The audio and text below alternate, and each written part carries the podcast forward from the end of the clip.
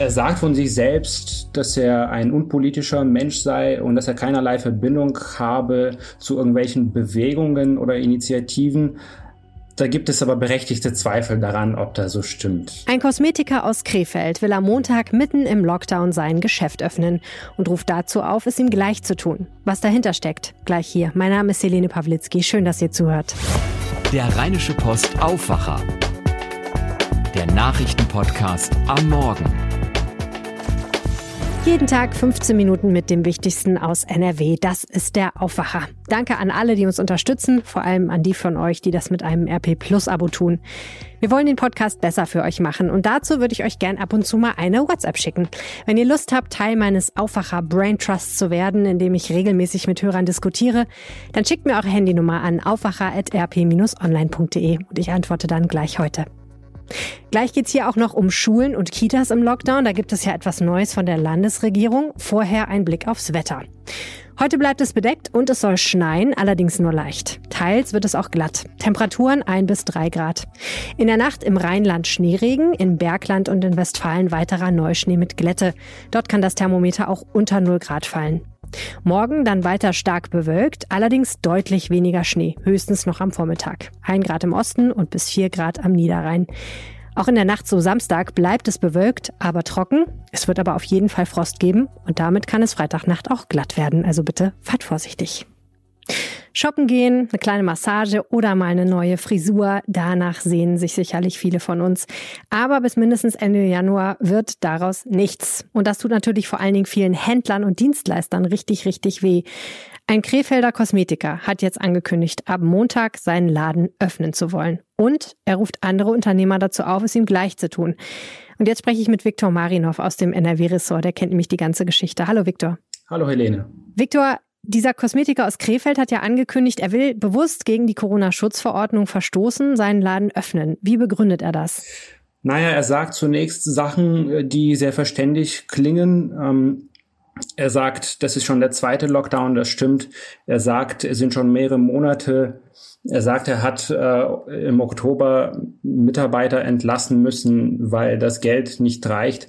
Und er sagt auch, wenn ich jetzt nicht aufmache, dann, dann bin ich insolvent. Also wenn ich am 11. nicht aufmache und der Lockdown bis zum 31. Januar geht und dort dann auch nochmal vielleicht verlängert wird, dann habe ich zwei Monate, die ich nicht bezahlt habe, weil aktuell ist ja nicht bezahlt, in allen Sachen. Privatmiete, Geschäftsmiete, Ladenlokal, alles. Was soll ich denn noch machen? Beziehungsweise ich kann doch noch nicht mal dann essen. Hm.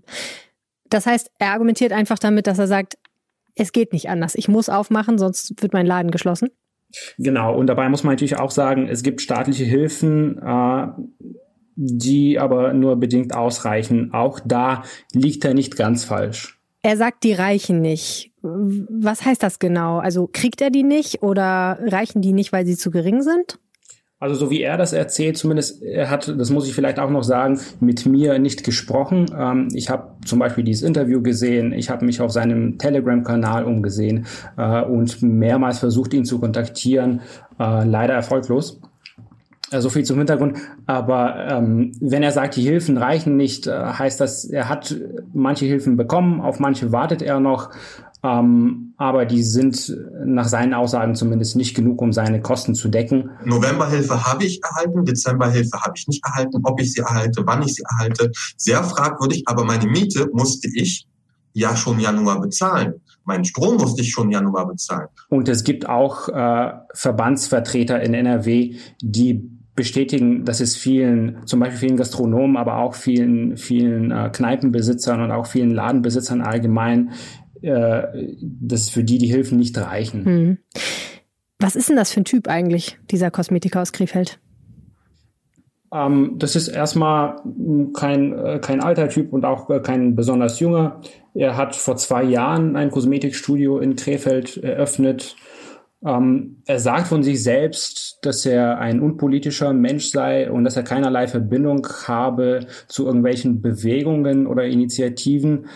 Ähm, da gibt es aber berechtigte Zweifel daran, ob das so stimmt. Warum? Ähm, naja, er hat ja für seine Initiative hat er einen Telegram-Kanal äh, eröffnet. Daran ist ja erstmal nichts Verwerfliches. Aber für die Organisation in diesem Telegram-Kanal greift er offenbar sehr stark auf Unterstützer aus der sogenannten Querdenker-Szene zurück. Er nennt auch ein paar davon namentlich und das sind relativ hohe Tiere, sage ich jetzt mal, der Querdenker-Szene. Und er bedankt sich recht herzlich bei ihnen, lässt sich auch von ihnen teilweise interviewen. Ähm, das heißt, wenn er sagt, ich bin unpolitisch und er sagt selbst, ich bin kein Querdenker, hm, aber es gibt viele Hinweise, die ein bisschen in eine andere Richtung deuten. Mhm. Wie ist denn die Resonanz auf seine Aufrufe? Hm, da muss man äh, sagen, das ist nicht so einfach zu beantworten. Äh, also auf Telegram hat er sehr viele Unterstützer, sehr viele Fans. Äh, dieser, dieser Kanal, den hat er am 2. Januar, glaube ich, eröffnet, also jedenfalls am Anfang des Jahres. Der hat da, ich glaube, gerade 56.000 äh, Menschen da drin, die mitlesen. Allerdings hat er aber öffentlich kaum Unterstützer, also jetzt abgesehen von den angesprochenen Anwälten aus der Querdenker-Szene. Es gab einen Händler aus Oberbayern, der vor ein paar Tagen gesagt hat, ja, ich mache da mit bei dieser Aktion, die heißt, wir machen auf, äh, ich mache meinen Laden auf, äh, hat dieser Typ aus Oberbayern gesagt, der Händler. Hm, nach einem Tag äh, ist er aber zurückgerudert und hat gesagt, nee, nee, ich habe jetzt mitbekommen, dass, da, dass das für, von, von Querdenkern und von Rechten instrumentalisiert wird. Äh, da mache ich nicht mit. Und kann man ansonsten sagen, wer auch zum Beispiel aus NRW gedenkt, da mitzumachen? Es gab mal eine Liste, die ist sehr schnell verschwunden, muss man auch sagen. Ähm, also von Anfang an hat der Krefelder Kosmetiker gesagt, ja, ich werde eine Liste veröffentlichen. Äh, da kann sich jeder äh, eintragen, der seinen Laden auch am 11. Januar aufmachen will. Ähm, diese Liste ging gestern Abend, also am Dienstagabend online, äh, aber nur für einige Stunden. Da gab es ein paar Händler, die sich angemeldet hatten, ähm, aber es waren um die zehn. Ähm, man hat sich dann dafür entschieden, die Liste zu löschen und die erst, zumindest so die Aussage, am 11. Januar wieder zu veröffentlichen. Ob es dazu kommt oder nicht, muss man abwarten. Was passiert denn, wenn jemand tatsächlich diesem Aufruf folgen würde und dann seinen Laden aufmacht am Montag? Das ist wiederum relativ eindeutig. Es gibt, das verstößt gegen die Corona-Schutzverordnung. In NRW ist das Bußgeld bis zu 25.000 Euro. Das heißt, wenn jemand seinen Laden aufmacht, dann äh, ist es sehr wahrscheinlich, dass die Polizei und oder das Ordnungsamt vorbeikommt und sagt, nee, das geht nicht. Ähm, ob die Strafe jetzt genau 25.000 Euro ist oder nicht, kann man nicht sagen. Das ist eine Obergrenze. Aber ein Bußgeld ist auf jeden Fall möglich. Was sagen denn die Handelsverbände dazu? Also die offiziellen Vertreter von Handel und Dienstleistung? Genau, ich habe zum Beispiel mit dem Dechoga gesprochen. Da sagt der Geschäftsführer Kurt Wehner, er kann das verstehen. Das ist ein Ausdruck der Verzweiflung. Und ja, die Zahlungen kommen nicht bei allen äh, gleichmäßig an. Hm, aber das sei nicht der richtige Weg. Der verurteilt die Aktion gleichzeitig sehr scharf und sagt, da machen wir nicht mit. Das Gleiche ungefähr gilt ja auch äh, für den Handelsverband Nordrhein-Westfalen. Auch die sagen, wir haben bei uns Händlern, die die Hilfen nicht bekommen, weil sie jetzt ein bisschen Gewinn gemacht haben, die sagen, es geht ihnen also schlecht, aber nicht schlecht genug.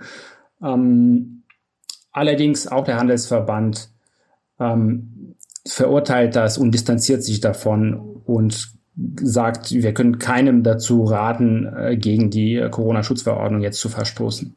Gut, dann würde ich sagen, warten wir ab, was Montag passiert. Herzlichen Dank, Viktor Marinov. Danke, Helene.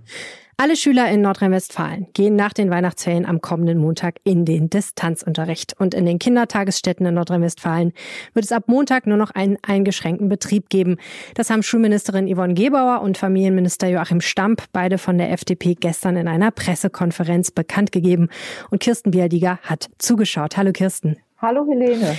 Kirsten, warum war diese Klarstellung denn jetzt eigentlich nochmal nötig? Der Lockdown war ja irgendwie eigentlich schon beschlossene Sache. Ja, das stimmt. Äh, der Lockdown ist ja gestern schon beschlossen worden und die neuen Regelungen dazu. Aber es war noch offen, äh, wie die einzelnen Bundesländer die Regelung für die Schulen dran anwenden. Da gab es nur einen groben Rahmen der Kultusministerkonferenz äh, und der Ministerpräsidenten am, am Tag danach. Und jetzt war es dann eben noch an NRW, an Nordrhein-Westfalen, diesen Rahmen zu füllen und zu sagen, was denn jetzt in den Schulen und Kitas weiter passiert. Hm. Ich habe es gerade schon gesagt, die Schulen bleiben zu und in den Kitas äh, gibt es einen eingeschränkten Betrieb. Was heißt das denn jetzt konkret für Eltern und für Kinder vor allen Dingen? Also die äh, Schüler äh, bleiben komplett im Distanzunterricht. Das klingt ja immer so vornehm. Äh, alle Jahrgänge bleiben zu Hause. Homeschooling ist ja der neudeutsche Begriff dafür. Oder auch Fernunterricht. Ähm, das ist ja, äh, wie Eltern wissen, sehr, sehr unterschiedlich, wie das dann aussieht. Es gibt äh, Schulen, in denen läuft es perfekt. Da gibt es Digitalunterricht von der ersten bis zur letzten Stunde nach Stundenplan. In anderen Schulen wiederum ist es sehr vom Lehrer abhängig. Da läuft dann meinetwegen die erste Stunde ganz gut. Die zweite Stunde wird nur, ähm, da werden dann nur Aufgaben gegeben, die die Schüler dann in Stillarbeit zu Hause erledigen sollen. Und so gibt es da sehr viele Facetten dieses äh, schönen Begriffs Distanzunterricht. Und ähm, aber die Regelung ist eben, alle Schüler von der Klasse 1 bis zur Klasse 13 sollen im Distanzunterricht zu Hause unterrichtet werden. Mhm. Und nur im äußersten Notfall gibt es eine Notbetreuung in den Schulen. Mhm. Und in den Kitas? In den Kitas ist es so, dass ähm, alle Kinder wie, äh, so, können hingehen, aber der Familienminister appelliert ganz, ganz dringend, äh, wirklich nur im äußersten Notfall die Kinder zu bringen, um eben die Kontakte weiter zu reduzieren. Und es soll auch nur noch feste Gruppen geben und für jeden wird auch in den Kitas der Betreuungsumfang eingeschränkt. Da gibt es ja Verträge über 25 Wochenstunden, 35 oder 45 Wochenstunden und äh, das wird jeweils um zehn Stunden gekürzt. Hm. Kann man absehen, wie viele Eltern dann tatsächlich sagen, ich schicke mein Kind noch hin, beziehungsweise ich lasse mein Kind auf jeden Fall zu Hause? Ja, das habe ich den Familienminister gestern auch gefragt und er sagte, äh, solche Schätzungen, da könne man sich nur mit blamieren. er wollte sich da äh, gar nicht weiter zu äußern. Es war aber so, dass vor den Weihnachtsferien, das ist aber vielleicht auch nicht vergleichbar, weil da sowieso schon viele Eltern frei hatten, äh, ungefähr ein Drittel der Kinder noch in die Kita gingen. Es ist ja eigentlich noch nicht ganz klar, welche Rolle Schulen und Kitas tatsächlich bei der Übertragung des Virus spielen, oder? Ja, äh, das, das ist nach wie vor ungeklärt. Es gibt da immer wieder neue und teils widersprüchliche wissenschaftliche Studien. Inzwischen ähm, ist, es gibt ja auch so etwas wie eine herrschende Meinung in der Wissenschaft, geht davon aus, dass es keine großen Unterschiede gibt zwischen der, dem Ansteckungsrisiko durch Kinder. Mhm. Deswegen angesichts dieser hohen immer noch Infektionszahlen, die wir haben, ist eben auch dann die Bund-Länder-Runde zu dem Ergebnis gekommen, dass an dieser äh, Schließung von Kitas und Kitas ja nur eingeschränkt, aber Schulen vor allem äh, kein Weg mehr vorbeiführt, um die Infektionszahlen wieder nachhaltig zu senken. Und dann gibt es ja auch noch dieses neue Virus, diese Mutation, die allen Kopfzerbrechen reitet. Ja, da wurde ja auch nochmal betont, dass man nicht genau weiß, welchen Effekt die auf jüngere Menschen hat. Jetzt haben sowohl die Schulministerin als sowohl die Schulministerin als auch der Familienminister, äh, die auch bei der FDP Minister sind, eigentlich immer betont, dass sie für Präsenz und Öffnung sind und auch bei der Pressekonferenz nochmal gesagt, wie schwer ihnen diese Entscheidung gefallen ist, jetzt die Schließung beziehungsweise den eingeschränkten Betrieb zu beschließen. Wird Ihnen denn das politisch schaden? Denn das ist ja schon eine Kehrtwende, ne? Das, das ist auch nicht ganz einfach gewesen für die beiden gestern, das zu vermitteln, äh, warum sie denn wochenlang dafür plädiert haben, auf jeden Fall Kitas und Schulen offen zu halten gegen ziemlich viele Widerstände. Ähm, aber die Schulministerin hat nochmal bekräftigt, dass sie das richtig fand und äh, auch im Rückblick richtig fand, um eben möglichst lange den, den Schülern die Möglichkeit zu geben, Präsenzunterricht zu haben, der, da gibt es auch kaum einen Zweifel, äh, die, die sinnvollste Form des Unterrichts ist. Und auch äh, Familienminister Stamm sagte noch einmal, ähm, dass er das nach wie vor richtig, für richtig hält, äh, die, die frühkindliche Bildung soweit es geht, aufrechtzuerhalten. Er hat äh, auch gesagt, eines wird es nicht mehr geben, ein Betretungsverbot, wie es das im Frühjahr gab. Also niemand soll sein Kind nicht in die Kita bringen dürfen. Aber äh, eben, wie gesagt, es gibt äh, eingeschränkte Betreuungsumfänge. Und klare Appelle, bitte sein Kind zu Hause zu lassen. Herzlichen Dank, Kirsten Bialdiger. Gerne. Die Nachrichten aus Düsseldorf jetzt wie immer von Antenne. Guten Morgen. Guten Morgen, Helene. Bei uns geht es heute unter anderem um Geburten in Zeiten von Corona. Für werdende Eltern ist das gerade nämlich eine besondere Herausforderung. Das hat uns eine Hebamme gesagt. Dann geht es um die Kritik an dem Vorgehen beim Impfen gegen Corona. Da hat es diese Woche hier in Düsseldorf einen Krisengipfel zugegeben. Und zuletzt soll es bald neue Parkscheinautomaten in Düsseldorf geben. Auch im Corona-Jahr 2020 sind in Düsseldorf viele Babys auf die Welt gekommen. Knapp 6300 Geburten gab es in den Düsseldorfer Krankenhäusern, fast genauso viele wie im Vorjahr. Vor allem für junge Eltern sei die Geburt in Zeiten von Corona eine Herausforderung, sagt Hebamme Patricia Meckenstock vom Florence Nightingale Krankenhaus in Kaiserswerth. Väter dürfen zum Beispiel erst im Kreissaal bei der Geburt dabei sein. Trotzdem funktioniere es sehr gut. Wir haben unsere Online-Kreissaalführung. Wir haben einen Film, um den Eltern nochmal die Vorgehensweise im Kreissaal zu zeigen. Und natürlich ist ein Familienzimmer für viele junge Eltern eine Option, dass sie die Möglichkeit immer haben, zusammen zu sein und nicht auf Besuchsregelungen angewiesen sind. Auch das EVK in Unterbilk bietet nach der Geburt Familienzimmer an. In der Uniklinik dürfen Väter jeden Tag für eine Stunde zu Besuch kommen. Die Kassenärztliche Vereinigung in Düsseldorf hat die Kritik am Impftempo zurückgewiesen. Die Impfungen gegen Corona in Senioren- und Pflegeheimen würden nach Plan und in hoher Intensität laufen, heißt es. Tanja Marschall hat mehr Infos dazu. OB Keller schien in der Sache aber Redebedarf zu haben. KV-Sprecher Heiko Schmitz bestätigte am Abend. Heute gab es auch ein Treffen mit der Stadtspitze, mit dem Oberbürgermeister Keller und KV-Vertretern, in dem weitere Fragen beantwortet wurden. Wir können also bisher eine uneingeschränkt positive Bilanz ziehen. Konkrete Details zu den Gesprächen gibt es noch nicht. Bis morgen würde man in 25 Einrichtungen rund 4200 Dosen verimpft haben.